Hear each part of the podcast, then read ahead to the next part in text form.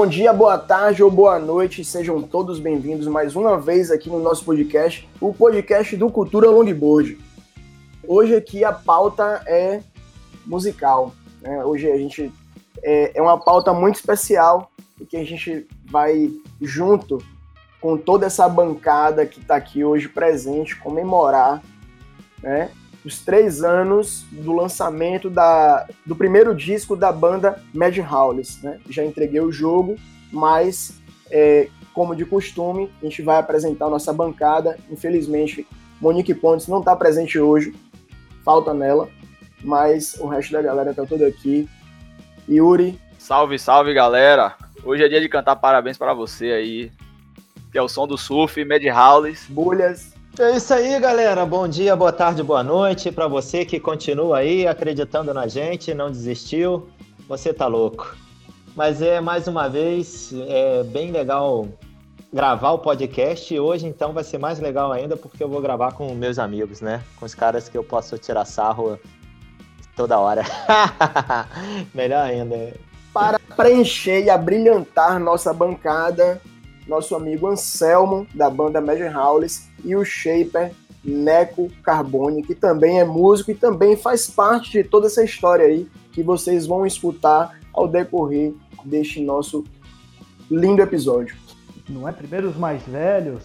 Vou mandar um salve aqui então pro pessoal do podcast do Cultura Longboard. Reforço as palavras do Bulhões de estar aqui com os amigos e passo a palavra pro Neco. Bom, bom dia, boa tarde, boa noite para todo mundo que está ouvindo aí. E hoje, hoje o surf vai ser musical, né? Então, a conversa vai ser bacana, vai ser harmoniosa. Tem muita coisa para contar, né, Neco? Que além de Isso. shaper, é, é um músico também. O que, o que tem de shaper tem de músico, porque eu já, já vi alguns vídeos e todo mundo fala, porra, Neco toca pra caralho.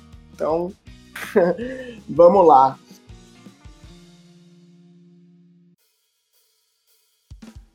Para a gente começar, Anselmo, o espaço é seu, né? Para quem acompanha nosso, nosso podcast, para quem acompanha a gente desde, lá, desde, desde o Noise Rider Festival, que é o nosso festival aqui em Salvador, já sabe que a Mad Howlis é uma grande parceira aqui do Cultura Longboard. Quem escuta nossos episódios, aquela musiquinha de fundo que passa, eu acho que todo mundo já sabe, todo mundo já conhece o som da, da Mad House, né? é o som do surf. Então, assim, o espaço é todo seu, fica à vontade, vamos contar aí como é que aconteceu, né? Descrevendo aí toda essa história pra gente com os amigos aí, Neco, Bulhões, Yuri e Monique Garcia, que ela tá caladinha aí, mas daqui a pouco ela aparece. Bom, Primeiramente, eu queria dizer que, nossa, é uma alegria muito grande estar aqui de novo participando do podcast do Cultura Longboard. A gente já conversou uma primeira vez e é muito legal tanto a banda ter dado sequência no trabalho, quanto o podcast também está aí completando mais um episódio para levar para a galera, né? É, fico super contente dessa trajetória toda. A nossa é, parceria entre o Noise Rider Festival e a banda foi algo que fluiu muito rápido e foi muito natural, né, Peterson? Foi, foi. Foi um, dois contatos que a gente fez, a música já estava lá, já já estava sendo editado praticamente, né? É, foi incrível, mas é, foi eu casou certinho. Eu acho que não teria outra música, não teria outro fundo, não teria outro. Casou perfeitamente a, a música do, do, do Mad Howlis com o Noise Rider Festival e que, pô, foi aquela explosão que espalhou aí pro mundo todo. Muito legal. Nossa, é um entrosamento raro mesmo de acontecer. Eu acho interessante, assim, até fazendo algumas considerações iniciais, é, antes da gente focar nessa parte da música e do surf especificamente, eu acho que a arte e o esporte, elas estão intimamente relacionadas. Uma exerce influência sobre a outra. Vide que, por exemplo, é, um dos shows mais aguardados do ano é o intervalo do Super Bowl, né? A gente pega assim outros esportes, é, o hip hop e o rap extremamente vinculado ao basquete, sabe? É uma relação muito próxima que tem. É, a gente tem um movimento super. Diga. Não, eu ia falar do, do hip hop, do rap. No, na Califórnia, os caras vinculam bastante também ao surf também. Olha só. Não só é... ao basquete. Os caras, uma tendência atual, assim, de, de fazer vídeos de rap, hip hop vinculados ao surf. E é extremamente interessante porque o esporte e a música estão em constante movimento. Né? Uma tendência super recente que eu ia comentar agora também. É... Clubes de futebol estão fazendo parcerias com ícones de música. Vide que tem um time de Seattle, nos Estados Unidos, que fez uma camisa inspirada no Purple Haze do Jimi Hendrix. Ficou sensacional a arte. Você pega o Ajax da Holanda, ele fez uma camisa em homenagem ao Bob Marley, porque a torcida do Ajax canta Three Little Birds. E eles fizeram uma camisa do Ajax com as cores da bandeira da Jamaica para homenageá-lo. legal, hein? Eu já vi Você até um pega... vídeo desse. Eu tô Demais. preocupado quem vai ser do São Paulo, né? Quem que será do São Paulo? Rapaz. do Fluminense. É. é melhor. Vamos receber um processo. O Rick Martin. Você pega também o, o Manchester United fez com uma arte de camisa com a arte do Joy Division, o West Ham da Inglaterra com arte do Iron Maiden também. Então é um movimento super recente essa do Ajax, eu acho que ela ainda vai ser lançada, inclusive. Então, assim, isso para dizer que a arte e o esporte estão ali flertando um com o outro, né? Com certeza. Agora, fechando esse cerco para dentro do surf, eu acho que tem uma relação mais próxima do que qualquer outro esporte. Sabe, as artes plásticas em geral, é, de pintura, de desenho, você pega grandes artistas desse segmento que pintam o surf, desenham o surf e que tocam o surf também através da música, né?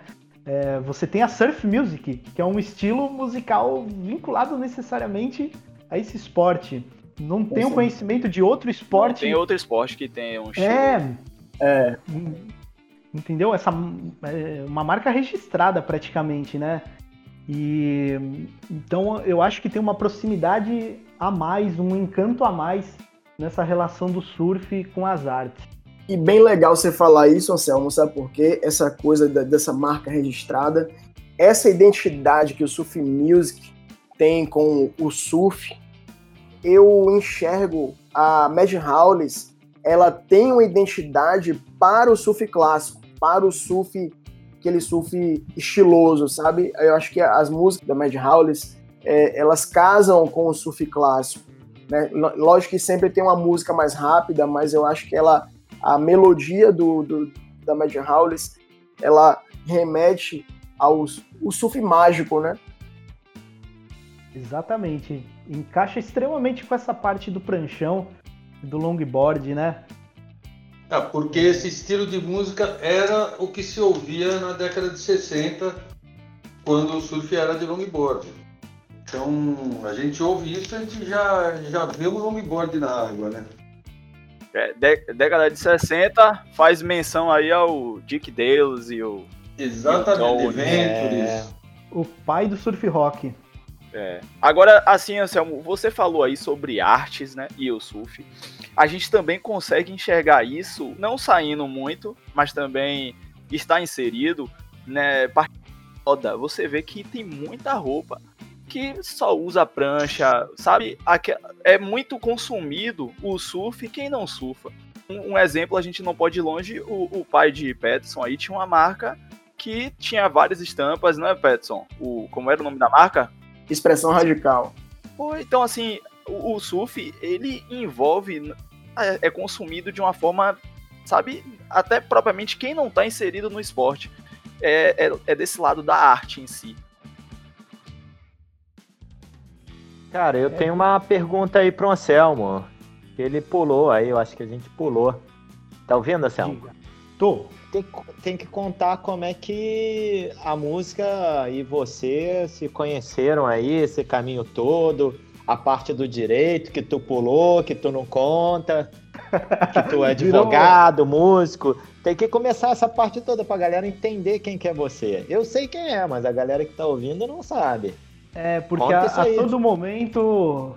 A todo momento era uma gangorra oscilando entre essas prioridades do, do direito, da música. E o surf ele entrou na minha vida numa hora muito certeira, é, funcionou como assim uma válvula de escape é, extremamente necessária por um momento de reta final de faculdade que eu estava passando e que contaminou assim de uma forma muito positiva aquilo que eu comecei a buscar na própria música, né? É, que nem o Bolhões falou, o meu primeiro contato com música, eu, eu era novo, eu, eu ganhei um CD do The Offspring, o Americana, e eu ouvi por, durante muito tempo, esse foi o único disco que eu tinha, e eu ouvi até ele furar, né? Como dizem.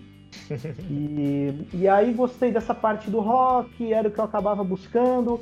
Eu tenho um irmão mais velho que os amigos dele todos já tinham contato com outros discos, outras bandas, então eles me passavam algumas dessas referências. E foi assistindo o show de Rock in Rio que eu acabei decidindo tocar. Eu olhei, era um show do, de 2001 do Iron Maiden. E quando eu olhei aquele show, eu falei: Nossa, eu preciso aprender a tocar guitarra. É, comecei pelo violão clássico, Estudei de um a dois anos o clássico, quando eu consegui pegar minha primeira guitarra. E aí comecei a ter banda com colegas. E, e sempre gostava dessa parte de compor. Por pior que saísse a música, é, eu tinha um vizinho na época, que era o Caio, ele toca até hoje, ele é de uma vertente de heavy metal que eu, eu nem me meto, sabe? Que é, é excelente, é super virtuosa e tudo mais. Mas a gente tinha banda juntos e a gente sempre tentava compor alguma coisa que no fim soava horroroso, mas era nosso. A gente que tinha feito e a gente que tocava no estúdio e se divertia demais com aquilo. Aí, por conta das prioridades do estudo, da própria profissão, é, eu sempre alternava um pouco o envolvimento com banda, o envolvimento com estudo. É, sempre estava fazendo aula e parando, voltava a fazer aula com outro professor, parava, Aí vendia o equipamento todo, aí sentia falta, comprava de volta alguma coisa, alguma guitarra, algum amplificador. E é mais ou menos assim até hoje, para falar a verdade. Eu, eu brincava com o Peterson dizendo que a guitarra ela é muito parecida com a relação que a gente tem com a prancha, né? Não dá para ter uma só, você quer ter outra para um mar maior, uma prancha mais curta, uma prancha azul e não só uma prancha verde, entendeu? a gente começa a arrumar desculpa para ter mais de um instrumento, mais de uma prancha, para querer surfar mais de um tipo de onda, né? Da mesma forma que a gente quer tocar mais um tipo de som. Então, é, é essa influência que acaba dando um, um sabor todo diferente, assim, pra gente continuar envolvido, né? É muito fácil você se envolver com o esporte, se envolver com a música, mas você se manter envolvido com aquilo, encontrar caminhos novos, encontrar uma motivação é fundamental. E, e, de alguma forma essa parte da música influenciou muito no meu próprio estudo, porque o, o, meu TCC na faculdade de Direito foi de direito autoral sobre as músicas, né? E mal eu ia imaginar que eu ia revisitar esse assunto quando surgisse o Mad Howlis com as músicas autorais e tudo mais, que foi uma forma de unir muito do que eu estava perseguindo pelos anos, sem saber como até. Porque a vontade de compor ela existia. Quando eu comecei a fazer aula de longboard na escola de surf do Cisco Aranha aqui em Santos, tinha um professor, ele até faleceu no começo desse ano, que era o Francisco Bortoleto, e ele era o professor responsável ali pelo grupo que eu ficava. E ele dizia: Ó, oh, galera, vocês têm que assistir filme de surf. Vocês aprendem não só na água, remando, pegando onda, errando. Vocês podem aprender também quando vocês estão descansando em casa, sabe? Assiste um filme, busquem aí referências de quem vocês querem surfar igual, né? E aí eu pirava na trilha sonora daquilo, pensava como é que a gente vai fazer uma música para um vídeo desse na época eu estava absolutamente sozinho, sem parceiro para compor, sem banda. Então eu ia registrando aquelas ideias com gravação caseira mesmo, até que de repente tinha muito material na mão. E, e pouco depois de eu ter um Chili Peppers cover, que era extremamente divertido e despretensioso, e depois de gravar um projeto com um amigo meu chamado Luiz Gouveia, A gente gravou quatro músicas para um projeto chamado San Vega e ele foi lançado só no YouTube. E o Luizinho, meu amigo até hoje, é músico ainda. Ele era muito bom de compor melodias, compor letra, e eu entrei com uma parte instrumental mais acústica, já pesando bastante naquela ideia da guitarra havaiana, do lap steel, que é um negócio que eu gosto demais. E quando eu estava concluindo as gravações do desse EP do San Vega, foi quando na primeira edição do Festival Prancha Oca, eu trombei com Bulhões, trombei com Robinson, conheci o Neco. Boa. E surgiu o convite para começar a tocar com eles na banda Aí que eles é já quadrilha, né? encaminhado. Aí, Aí deu entrou merda. Bulhões em cena. Aí foi nessa. Perigoso, perigoso. Eu tenho até Foi uma foto hora. aqui que tá, que tá Anselmo, Neco, acho que Bulhões tá na foto também, no, no gramado que estão tocando. Foi a Nessa primeira hora- vez que a gente tocou juntos. Foi isso Exatamente, aí. a gente se conheceu E a e Joy. já fez um som. Isso, E, e a Joy, exatamente. uma Isso, menina a que foi até pro The Voice. The Voice, canta muito, Joy. Tá morando, acho que na Inglaterra agora. Nossa, Depois desse só. dia aí, Pet, que o, que o Anselmo, né, aquele bom garoto, santista, advogado, que ele juntou com essa galera, bicho, se perdeu, mandou tatuagem, mandou piercing no nariz, cabelo comprido. Ih, bicho, caraca, ladeira Largo- abaixo. Largou o direito também, a, a faculdade? Vixe, caraca, bicho, ladeira abaixo, ladeira, tipo Tim Maia, já viu o filme do Tim Maia? Que E beleza. mesmo assim não parou de andar com essa galera, né? E continua andando com a gente até hoje, ladeira Ela dem- abaixo, que foi... Ela demorou, mas chegou. O Monique tá na área aí. Boa noite. Aê. Oi, boa noite. Boa noite.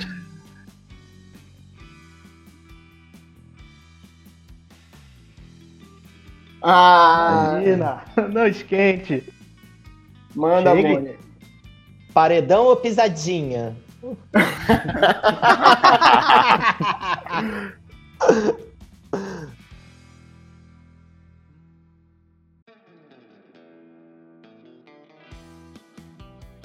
Oi, galera, cheguei. Desculpa o atraso aí, pessoal da bancada, os convidados, os ouvintes, mas a minha, meu atraso é justificado. Já vou chegar com pergunta. Já vou chegar com pergunta. Quem não, não- ainda não conhece, né, é, a banda Mad Howlers, queria que eles fala, que o Anselmo falasse um pouquinho como que é o estilo de som deles. E já vou falar um pouco então antes, é porque aproveitar é, já para perguntar por que, que foi a decisão de ter uma banda só instrumental. Tá, as referências que a gente buscou foi fazer uma releitura do surf rock. A ideia não era tentar tocar a mesma coisa que o Dick Dale, o The Ventures e o The Surfaris tocavam, porque eles já fizeram isso e hoje em dia tem bandas muito boas que conseguem não só reproduzir fielmente esse material, como criar som nessa linha também.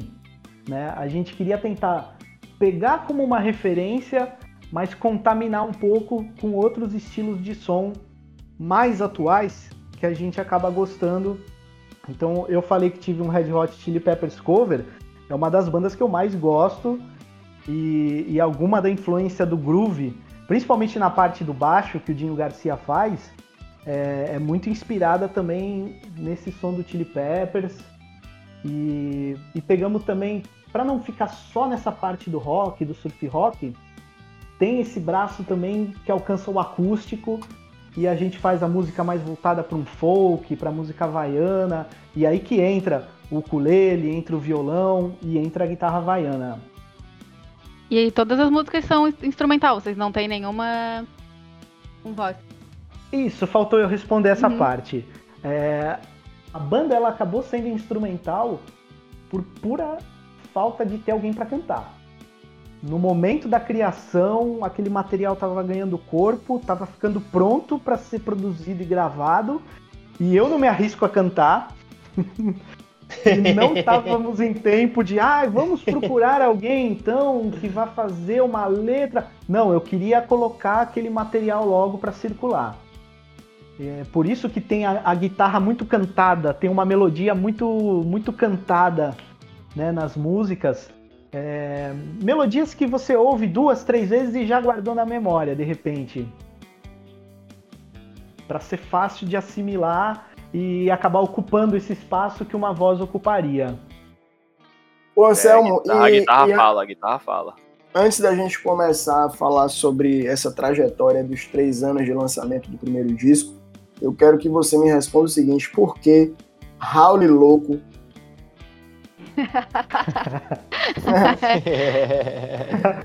É, o Bulhão está dando risada porque ele participou ativamente da escolha do nome. né?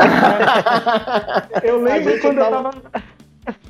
Quando eu tava conversando com o Dinho, que a gente tinha gravado e tal, tava preparando o material, eu falei pra ele assim, olha, eu, eu sou um pouco tímido, eu não me vejo colocando banda Anselmo Prandoni, projeto Anselmo Prandoni. Eu quero me esconder atrás de um nome, né? quero esconder isso atrás de um nome. E aí, tá bom, vai ter que escolher então. Porque, é, até reforçando essa informação, o disco inteiro quem gravou foi eu e o Dinho. Porque ele fez a bateria e o baixo, eu fiz o restante das cordas. E, e ele gravou, produziu, fez a mixagem e tal. E, e quando foi Tem que falar que o Dinho. É, o Dinho é o cara que fica no estúdio com o chicotinho pra não deixar ninguém sair do tom. Fala pra ele, Marcelo. Exato, exatamente. Essa é a parte de produção, né? O Dinho ele Dinho faz Garcia. não só o Dinho Garcia, ele faz a, a captação, né? Então ele posiciona o microfone, mexe naquela aparelhagem toda que um estúdio tem e que a gente vê aquele monte de luzinha brilhando, não faz ideia do que que é. Parece um painel de uma nave, mas ele sabe exatamente, o que Exatamente. está acontecendo ali. E- Sem contar que o cara-. Sem contar que o cara é. Ele tá, tem 50 pessoas tocando, ele olha pra um e fala. Ô Bulhões, seu violão tá desafinado. É, puta que pariu, hein, Dinho? Só ouve o meu? Não, o Dinho não é fácil. Ô, um abraço Ó. pro Dinho aí, viu? Nossa, teve uma, te- teve uma vez que a gente foi tocar num lugar em São Paulo e tava tendo uma festa de aniversário de um, de um cara que o cara fechou o bar para fazer a festa. Aí tinha um DJ tocando, maior som, e na sequência ia entrar o- a festa que a gente ia tocar, né? E a gente já tinha que estar pronto. Cara, aí eu sei que a gente teve que montar o som é, regular o som com a música do DJ tocando. Aí o Dinho chegava e falava assim, cara, ele, ele chegava na hora de, de regular cada instrumento, ele falava, toca junto com a música ali. Aí, aí você tocava junto com a música, ele tava lá, vá, vá, vá. Ah, daqui a pouco ele pum. Aí ele falou, bom, quando começar, eu. A primeira música eu dou o último retoque. Cara, assim, quando a gente começou a tocar, deu 10 segundos, ele já tava de braço cruzado. O som já tava arrumado. Anos de experiência e anos de estudo também. É. Um cara que se Mas- prepara muito. Mas vamos lá, Anselmo, explique aí essa Então. construção do nome. Da questão do nome, aí estava eu visitando Bulhões. A gente estava na sala da casa dele e pensando, bicho, tem que pensar num nome vinculado ao surf. E fizemos literalmente um brainstorm. Um Ficamos brainstorm falando a- só merda. Exatamente. Até que o Bulhões surgiu com essa ideia da figura do Howley. É, pô, o Howley, né? Ele é um cara desajeitado, é um cara que faz besteira, é, é divertido, né? É, Bulhões- é, é, Bulhões, ele gosta do viu? complemento. é o Howley. É o Porque assim, na hora de escolher o, o nome da banda, não poderia ser um negócio muito sério. Porque o Bulhões fala isso, música é divertido. A música tem um Surf elemento de música. diversão. Então, ser diversão. exatamente. E é quando veio a figura do Howley, é, a gente não teve muita dúvida, e só que faltava o complemento. Faltava o complemento, e, e eu lembro muito, Bulhões, não sei se você vai lembrar dessa história. Eu tinha Ah. ficado entre o Mad Howlis, que é o que ficou, e o Dead É o Mad. O Bad Howlis, cara que era o morto. É, Dead Howley, é, não, eu falei que era pesado, né? E tinha o é, Crazy que assim, Howlis, não que é a uma gente banda tinha de pensado punk, também. né? Não é uma banda de É, o- rock pedrada. É, o- eu acho que eu lembro que a gente também pensou em Crazy Howlis também, mas aí depois tu mandou o Mad Howlis, ficou mais harmonioso, mais bonito, Ficou né? mais sonoro. É, mais sonoro. E Foi aí, legal, com esse né, nome em mãos. Bem nossa, legal o nome. É isso que eu te falei, Peterson. É, quando quando entrou assim, principalmente a figura do Bulhões, do Neco, foram caras assim que é, puxaram o nível da banda de um jeito que às vezes eu que estava despretensioso no projeto, só queria dar vazão para algumas criações caseiras, né? Eles puxaram para um nível que nem eu estava pensando e que o desdobramento é, foi muito mais do que eu poderia imaginar. Mas é, que... o desdobramento é que é legal, né? Você ligar a TV e ver num filme o som é maneiro pra caramba, né, bicho? Num... E antes disso ainda, porque foram dois caras que me procuraram para conversar e olha, é, deixa alguns discos comigo que eu vou entregar para um pessoal. Ó, toma aqui o telefone de não sei quem, pode falar que me conhece, diz que você tem o um projeto. E eu mal poderia imaginar quanta gente eu ia conhecer sabe? É, e quanta gente ia gostar desse som, ia abraçar o som e a banda e acolher de um jeito que, é, que nem eu falei, jamais poderia imaginar. Tem episódios assim divertidíssimos de alguns contatos e um deles eu posso contar até tem participação ativa do Neco também, com um convidado recente daqui do podcast que foi o Jaime. Boa. Eu lembro que eu estive na oficina do Neco levando, se não me engano, eu tava levando alguns discos, Neco. Ou eu tinha ido buscar os primeiros adesivos que eu tinha mandado fazer e o Neco gentilmente retirou para mim lá no Guarujá. E aí de repente chegou Jaime. E aí tava conversando, de repente o Neco arregalou o olho, olhou para mim. O Jaime tava falando. Aí o Neco olhou para mim, olhou pro Jaime, ele, ô, ô, ô, conversem. Vocês têm que conversar vocês têm que se conhecer, porque ó, o Jaime surfa tal, não sei o que, ó, o Anselmo tem a banda tal. E foi quando eu conheci Jaime, trocamos contato, mostrei as músicas para ele. Outro episódio que eu acho é, extremamente divertido assim de lembrar é com a Monique Pontes. Foi quando eu conheci Monique também. É, eu tava tocando na banda com Neco e Bulhões. O Dinho também acho que já fazia parte no baixo da banda nessa época. A gente estava tocando na W Music, num evento de lançamento do Serenas, que é o documentário do nosso amigo Robinson, que dirigiu um documentário de longboard feminino. E aí estavam várias das participantes do documentário ali assistindo e tal. E nesse dia a gente tocou a Classic Surf, que é uma das músicas do Mad Howlis. E o Bulhões, ele fez a apresentação. E como eu falei, eu eu funciono melhor calado. Prefiro estar tá tocando do que falando no microfone. Esse bulhões. Esse bulhões é, tipo um bombril. É, é, tipo um bombril, ele serve pra tudo.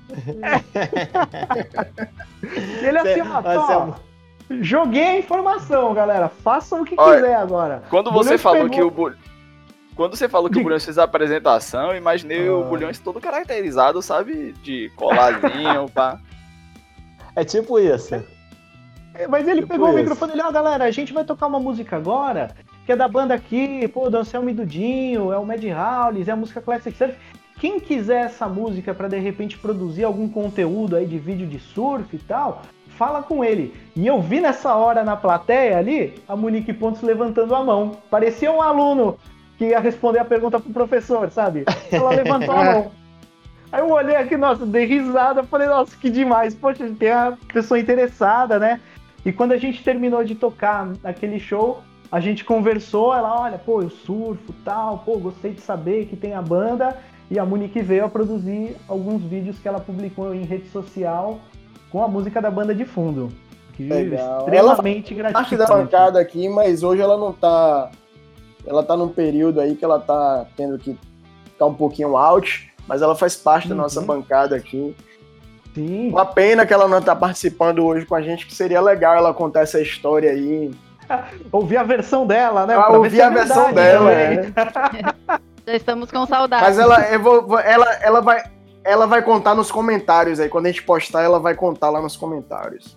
Maravilha, perfeito.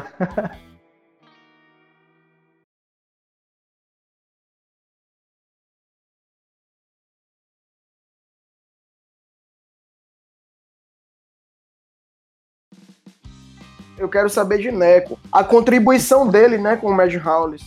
Assim como o Bulhões, eu fui um dos embaixadores.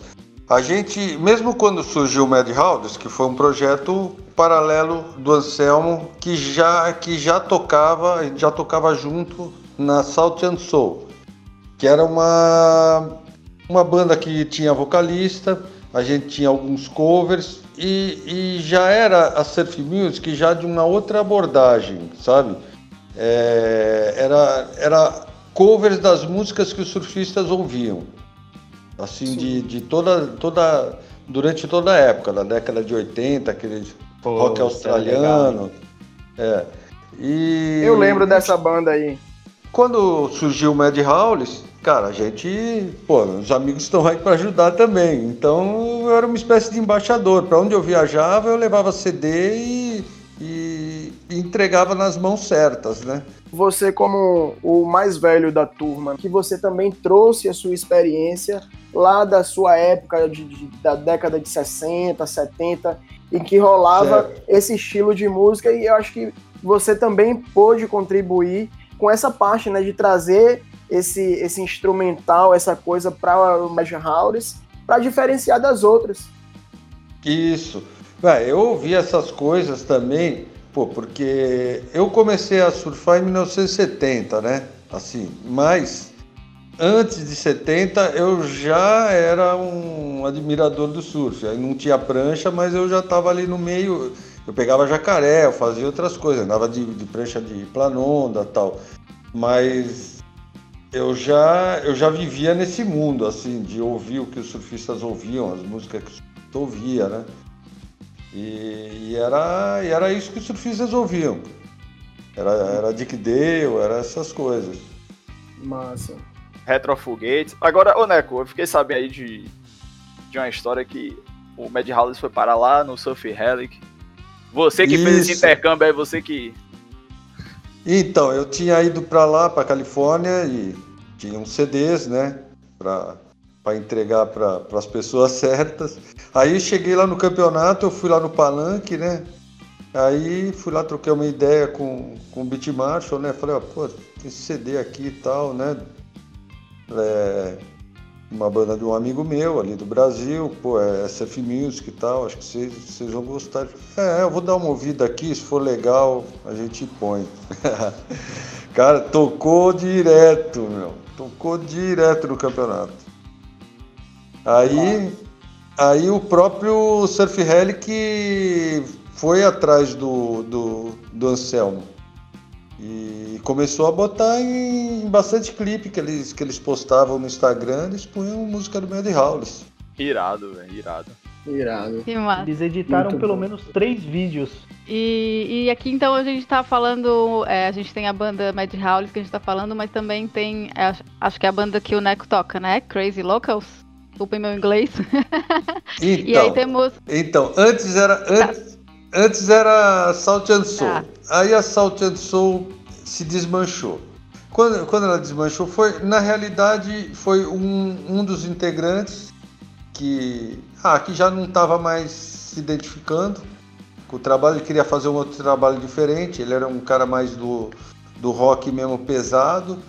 Aí ele saiu para fazer um outro projeto dele e aí a gente resolveu fazer, porque, cara, a gente, apesar de a gente tá. Era uma banda de surf music, mas a gente tava tocando em balada, cara. Aí nós chegamos sentando e falamos, cara, vamos assumir fazer uma banda de balada mesmo, né? Com, de pop rock, que a galera conhece e tal.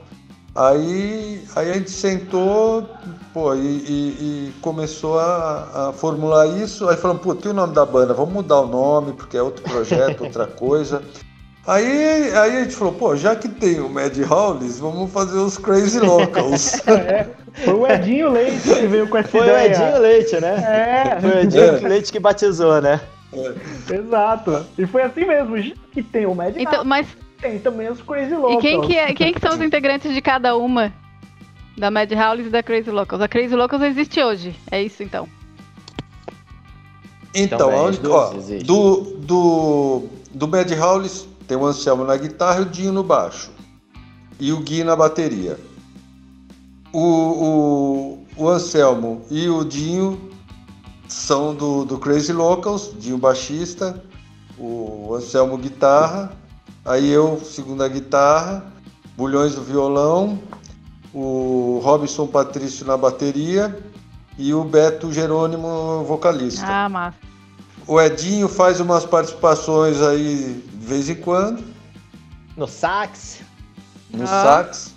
Neco Carbone manda umas gaitinhas também, né, Neco? Manda Porra, umas aí gaitinhas. sim. E quando os caras deixam, eu, le- eu levo o meu ukulele. Que os caras falam que é um cavaquinho. Não, eu, piada eu é não toco gaita, eu sempre falo. Eu não toco gaita, eu assopro gaita.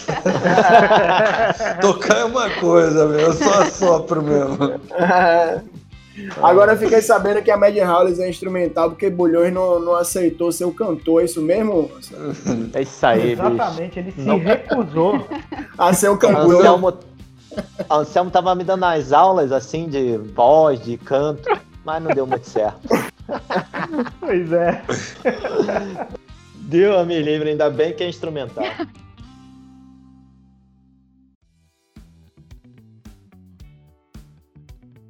Ô, Bulhas, pode puxar saco? Ah, manda. Anselmo, você tem, você tem a, a noção do que é, é, é, fazer parte, é, um dos melhores shapers do Brasil, fazer parte dessa, de toda essa história da Mad Howlers, isso aí é uma coisa que vai ficar o resto da vida. Realmente, realmente. É impressionante que, assim, eu conheci o Neco num contexto de festival e de tocar junto, de ensaiar toda semana. A gente pegou uma amizade e enquanto a gente tinha essa amizade que eu fui conhecendo o tanto de trabalho que o Neco era envolvido.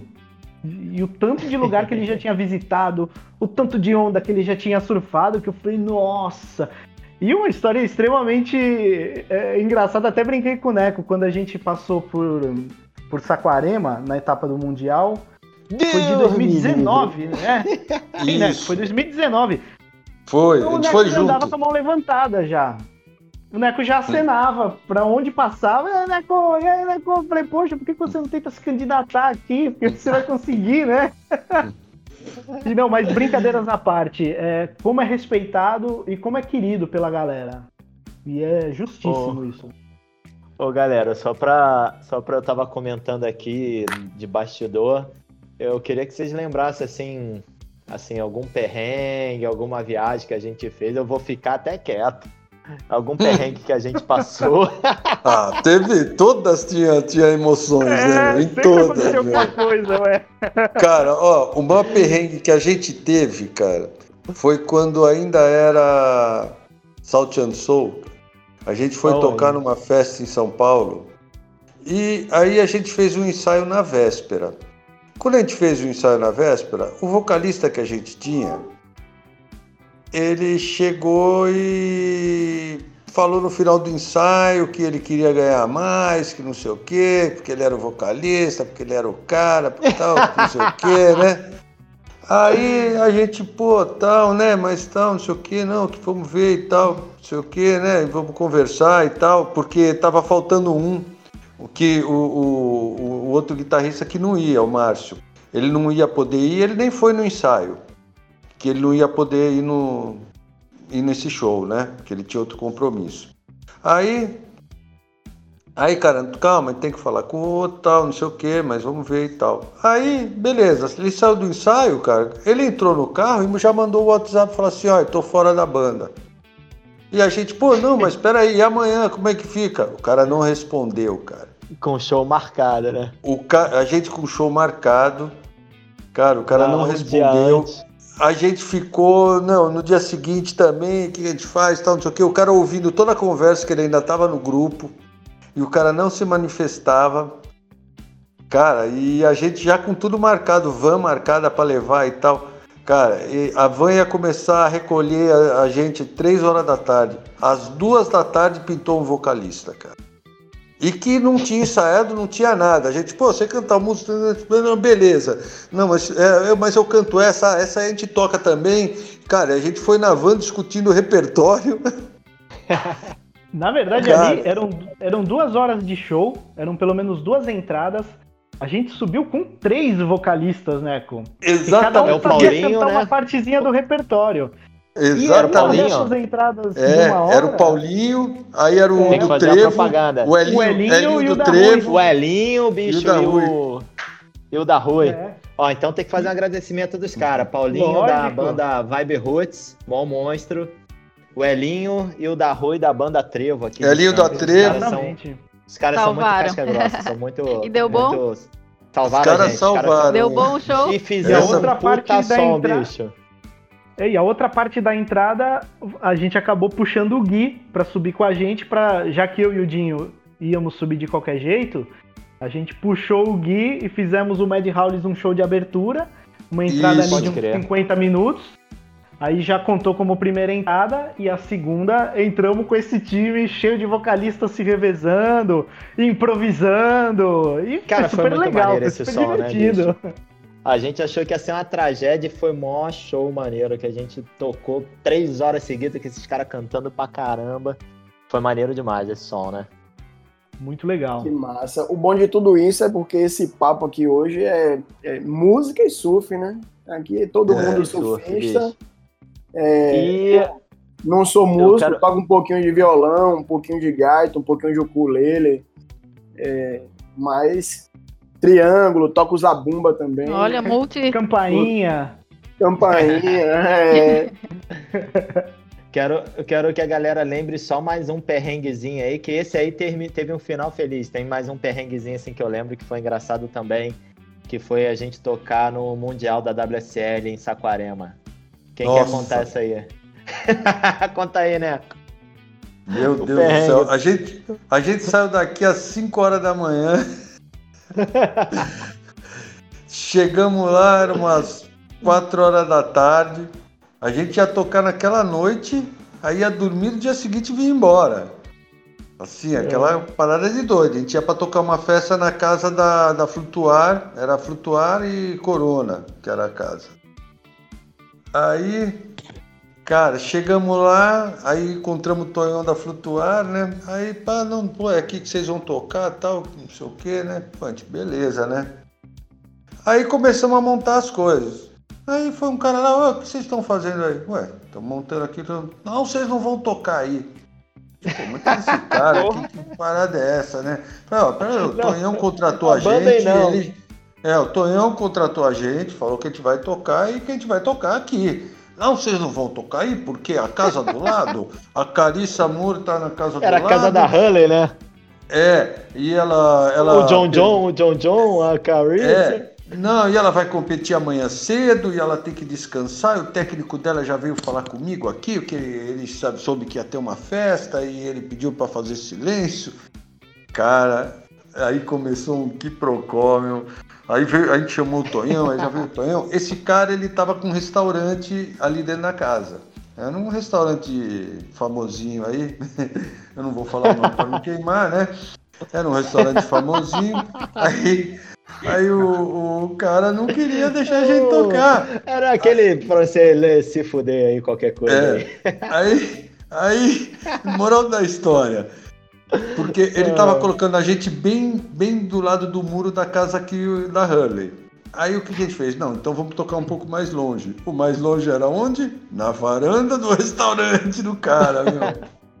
Nossa, o cara ficou doido. O cara ficava fuzilando a gente assim com o olhar, meu. O tempo todo, cara. Acho que ele que soltou os mosquitos todos à noite, né? É. E a hospedagem, a hospedagem. Puta, hospedagem. Então, a gente ia ficar numa casa que tinha 50 pessoas já, né? É aquela assim, quem chegava primeiro arrumava uma cama, né? Agora, eu Nossa. lembro que eu dormi na varanda numa rede, bicho. Eu dormi numa rede, Dinho Garcia na outra rede, pra você ver Eu- o perrengue da galera quando vai fazer um som. Pra quem tem essas ideias aí, tem que ir preparado pros perrengues, bicho. Nossa, meu. Pra tudo.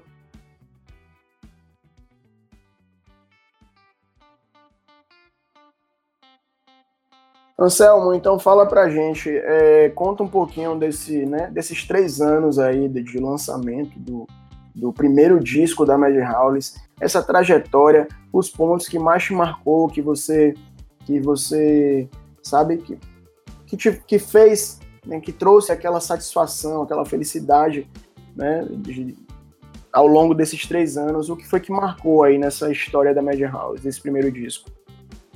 Olha, além de muito do que a gente já conversou agora, é, um fato bastante marcante foi a parceria que foi feita no filme do Picuruta. O Picuruta A Lenda do Gato. Entraram nove músicas da banda na trilha sonora do filme e pela qualidade, pelo empenho da equipe que fez toda a filmagem e divulgação, é um filme que foi parar em canal de TV, é um filme que foi parar em festivais, inclusive em Portugal. Então, esse filme do Picuruta rodou em muitos lugares e a música, consequentemente, tocou junto, né? Então, de saber que a música foi junto com o filme para tantos lugares, que atingiu tanta gente, é, é, muito gratificante e eu reforço aquela ideia de que era muito mais do que a gente poderia imaginar no início do projeto. Né? Até hoje tem muita gente que acaba vindo conversar e falar, olha, conheci através do filme. De saber que o filme ele passou num festival em Ubatuba, passou num festival, foi no Portuguese Surf Film Festival, na Ericeira. Então de saber que esse filme passou lá e que a música tocou junto, é muito gratificante. Muito mais do que a gente poderia imaginar e que motiva a produzir mais material, a firmar novas parcerias, buscar outros conteúdos para produzir. E outra coisa que é atrelada ao filme também, quando teve a estreia em Santos, a banda foi convidada para tocar na porta do cinema, literalmente na calçada de um cinema famoso aqui em Santos. e era muito interessante que entre uma sessão e outra passaram duas sessões do filme. É, a gente da banda não conseguiu assistir no dia, porque tem aquela questão toda de, de equipamento para cuidar, montar, desmontar. Mas quanta gente que passando pela rua, é um cinema que fica numa avenida movimentada, então muita gente parava para ver o que estava acontecendo ali.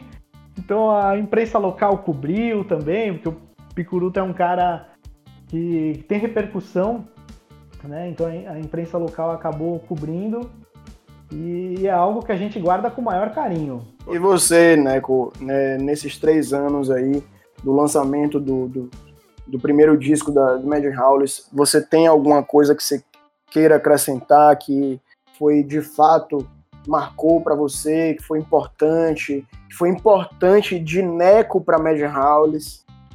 Ah, eu, pô, eu, eu fico contente pra caramba porque, pô, o Anselmo é parceirão, e, pô, e a gente. É, é, um, pô, é um estilo de música muito legal. Cara, bandas assim no Brasil, dessa, mesmo, nessa mesma pegada, tem uma banda da época da Jovem Guarda que chama The Jordans. Eles tocam essa. Tocam música nessa pegada também. Até hoje, os caras já são velhinhos e tal e ainda tocam. E tenho certeza que se esses caras se ouviram o Mad Hall, eles vão ficar felizes porque, pô, estão vendo que alguém está continuando isso aí, que isso aí não vai morrer, né? Massa. E você, Bulhas? Diga aí. Não, eu quero saber de você também, já que você fez parte de tudo isso aí, alguma coisa ah, que para você foi importante e que de, tipo foi aquela coisa de bulhões para Mad House, que é que para você você considera importante, importante é nessa é ver... história toda? Cara, o importante é ver que um sonho assim do Anselmo e que eu, eu tive possibilidade de contribuir, tudo que eu consegui imaginar assim de, de poder espalhar o som dos caras aí pelo mundo, eu, eu tentei fazer todas as viagens que eu, que eu ia internacionais, eu levava e os caras, eu deixava em loja de surf, eu entregava para atleta, Califórnia, Hawaii, Uruguai. Então eu, eu e El Salvador, eu saí espalhando CD pelo mundo todo, assim, por tudo quanto é lugar que eu fui. E é legal você ver que os caras ouviram, procuraram no Spotify, no Deezer, e os caras publicam videozinho no Rios e outros canais assim de redes sociais com som. E é, é, eu fico bem feliz, assim, quando eu, eu bato o olho na TV, tô nato, e eu sempre mando pro Anselmo falando, Anselmo, ó, tô vendo o campeonato aqui na Califa, os caras estão tocando de fundo aqui teu som, né? Tô assistindo o campeonato ao vivo em Malibu e o som de fundo é Mad Howdy, sabe? Então eu fico feliz pra caramba, bicho. Eu fico amarradão de saber que, que aquele negócio ali, aquela, aquela, aquele brainstorm que a gente teve no sofá foi parar num, num campeonato na Califórnia os caras estão curtindo o som e usando o som de fundo, o podcast usa, a maior galera usa. Eu fico bem feliz. Bicho. O que eu posso dizer dessa manifestação do, do Neco e do Bulhões, e estendo isso a você, Peterson e Yuri, é, fico extremamente grato. O podcast tendo esse alcance de várias pessoas, a oportunidade de fazer esse agradecimento público em nome da banda e estender esse agradecimento a mais um monte de gente envolvida que de alguma forma ajudou.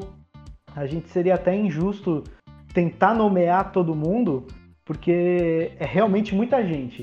Apesar de boa parte desses três anos terem sido é, vividos aí nesse cenário de pandemia, que acabou limitando bastante o contato, o alcance que a gente poderia ter, é, certamente por força do, do empenho da galera e, e, da facilidade de comunicação da rede social, hoje dá para dizer que tem gente, amigos em Torres, lá no Rio Grande do Sul, amigos aí em Salvador, litoral norte de São Paulo, tem gente de Santa Catarina, do Paraná, muita gente do Rio de Janeiro também, amigos, inclusive muitos amigos do Bulhões, do Neco, e gente de fora também a gente acaba tendo algum feedback e nossa, a gente só tem a agradecer esse pessoal todo.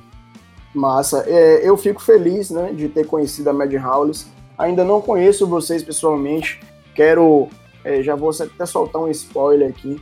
Quero ver se eu trago vocês aqui para a segunda etapa, para a segunda edição do Noise Rider Festival né? Não conheço você. Vocês, pessoalmente, é, eu, eu e Bulhões, a gente já tem uma amizade já de, de anos, mas totalmente digital, mas parece que a gente já se conhece pessoalmente, mas ainda não conheço pessoalmente, não conheço o Neco pessoalmente. Mas eu fiquei muito Nós feliz. Todos, né? É, Monique Garcia também não conheço pessoalmente. É, só Yuri, que é meu amigo aqui de Salvador. Mas eu fiquei muito feliz em ter conhecido a Magic Howlers e num momento que, tipo, eu tava ali na, na busca e do nada apareceu a Mad Howlis e aí foi a trilha sonora do Noise Rider Festival, que aí foi aquele sucesso todo.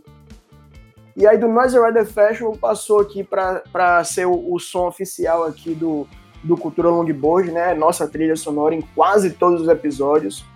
E eu só tenho a agradecer, porque para mim Mad Howlers é o som do surf, né? A gente, a gente pouco falou de surf aqui hoje, mas como é um papo de um, um podcast de surf, de, de longboard, a galera já imagina que o papo aqui é música e surf. Né? Então, é, é, tudo isso, é, é toda essa construção, toda essa, essa história é só para ficar registrado. Quem é apaixonado por música é, vai curtir bastante, porque isso é história de uma banda, é história de um shaper, é história de um surfista, é, sabe, é um, é um sonho que se realiza, então é perfeito.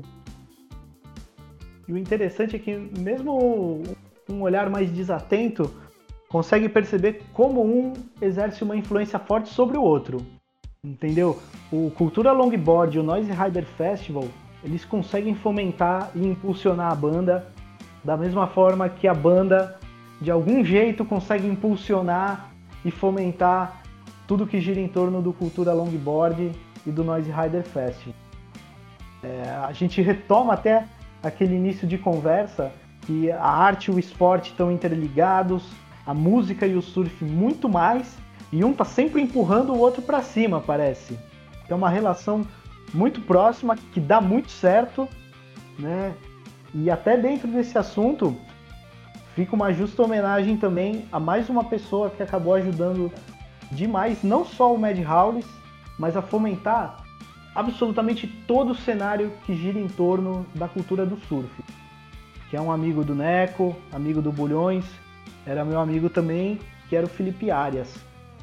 Ele tinha realmente o dom de conseguir promover eventos que reuniam toda a cultura do surf, da música, com a fotografia, com a arte, com a gastronomia, ele criava um ambiente extremamente favorável para ter um intercâmbio dessas áreas e quem ganhava acabava sendo o surf e a cultura como um todo. Eu queria agradecer aí, viu, Anselmo, pela lembrança aí, mas é a gente que agradece realmente, porque o som do surf, o som do podcast é Mad Houses, como o Petson falou aí, 90% do, dos nossos podcasts, quer dizer 100% porque nossa introdução é a, é a, é a música de vocês. Então, assim, é a gente que agradece. Pra quem não sabe, o Felipe, ele era o dono da, da Larmar, né? Uma loja aí que é, tinha, respirava o espírito do, do, do longboard, respirava esse espírito do, do surf clássico e é, fica aí a nossa é, homenagem. Eu também não o conheci pessoalmente, mas acompanhei todo o trabalho que ele fez. Gostava muito da Larmar, já troquei mensagem com ele pelo Instagram. E ele, infelizmente, nos deixou esse ano, né? Isso. Fica a nossa homenagem para ele aí. E agora sim, eu tô participando aqui desse podcast é, na esperança de você soltar um spoiler aí para esse segundo álbum, porque eu já tava acompanhando ali nas redes sociais eu vi que você convidou algumas pessoas, e aí não, não tem um, um spoilerzinho pra gente, não? Então, a gente tá trabalhando na gravação das últimas músicas que vão ser lançadas. A gente fez uma story recente, inclusive, que o disco ele já tem nome, mas ele tá guardado a sete chaves a gente vai divulgar no momento oportuno. O que a gente pode dizer é que pelo menos uns 70, 80% do disco está gravado. Leva um tempo ainda para fazer a gravação do restante, para trabalhar esse material todo na parte da produção, da mixagem, da masterização. Mas a gente espera o quanto antes trazer esse som para vocês. Ainda bem que você não contou a surpresa, viu, Anselmo? Isso aí é surpresa, é para quando lançar o segundo disco. A ideia é impactar. Eu tentei, eu tentei, mas tá as sete chaves aí no fundo do mar, debaixo de 10 quilhas da Center Fins, tá tudo protegido lá. Olha, pouquíssimas pessoas sabem o nome. Boa, boa. E Bulhões e Neco não são essas pessoas. Eu já tava mandando mensagem mesmo. aqui pra,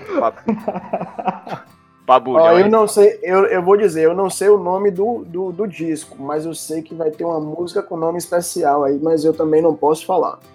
Rapaz, rapaz, já tá soltando aí tudo. Vamos encerrar, vamos encerrar, já, já é melhor mas encerrar. Aí, é... Quanto mais um pouco a gente fala, né? É... Muito mistério. Vamos encerrar.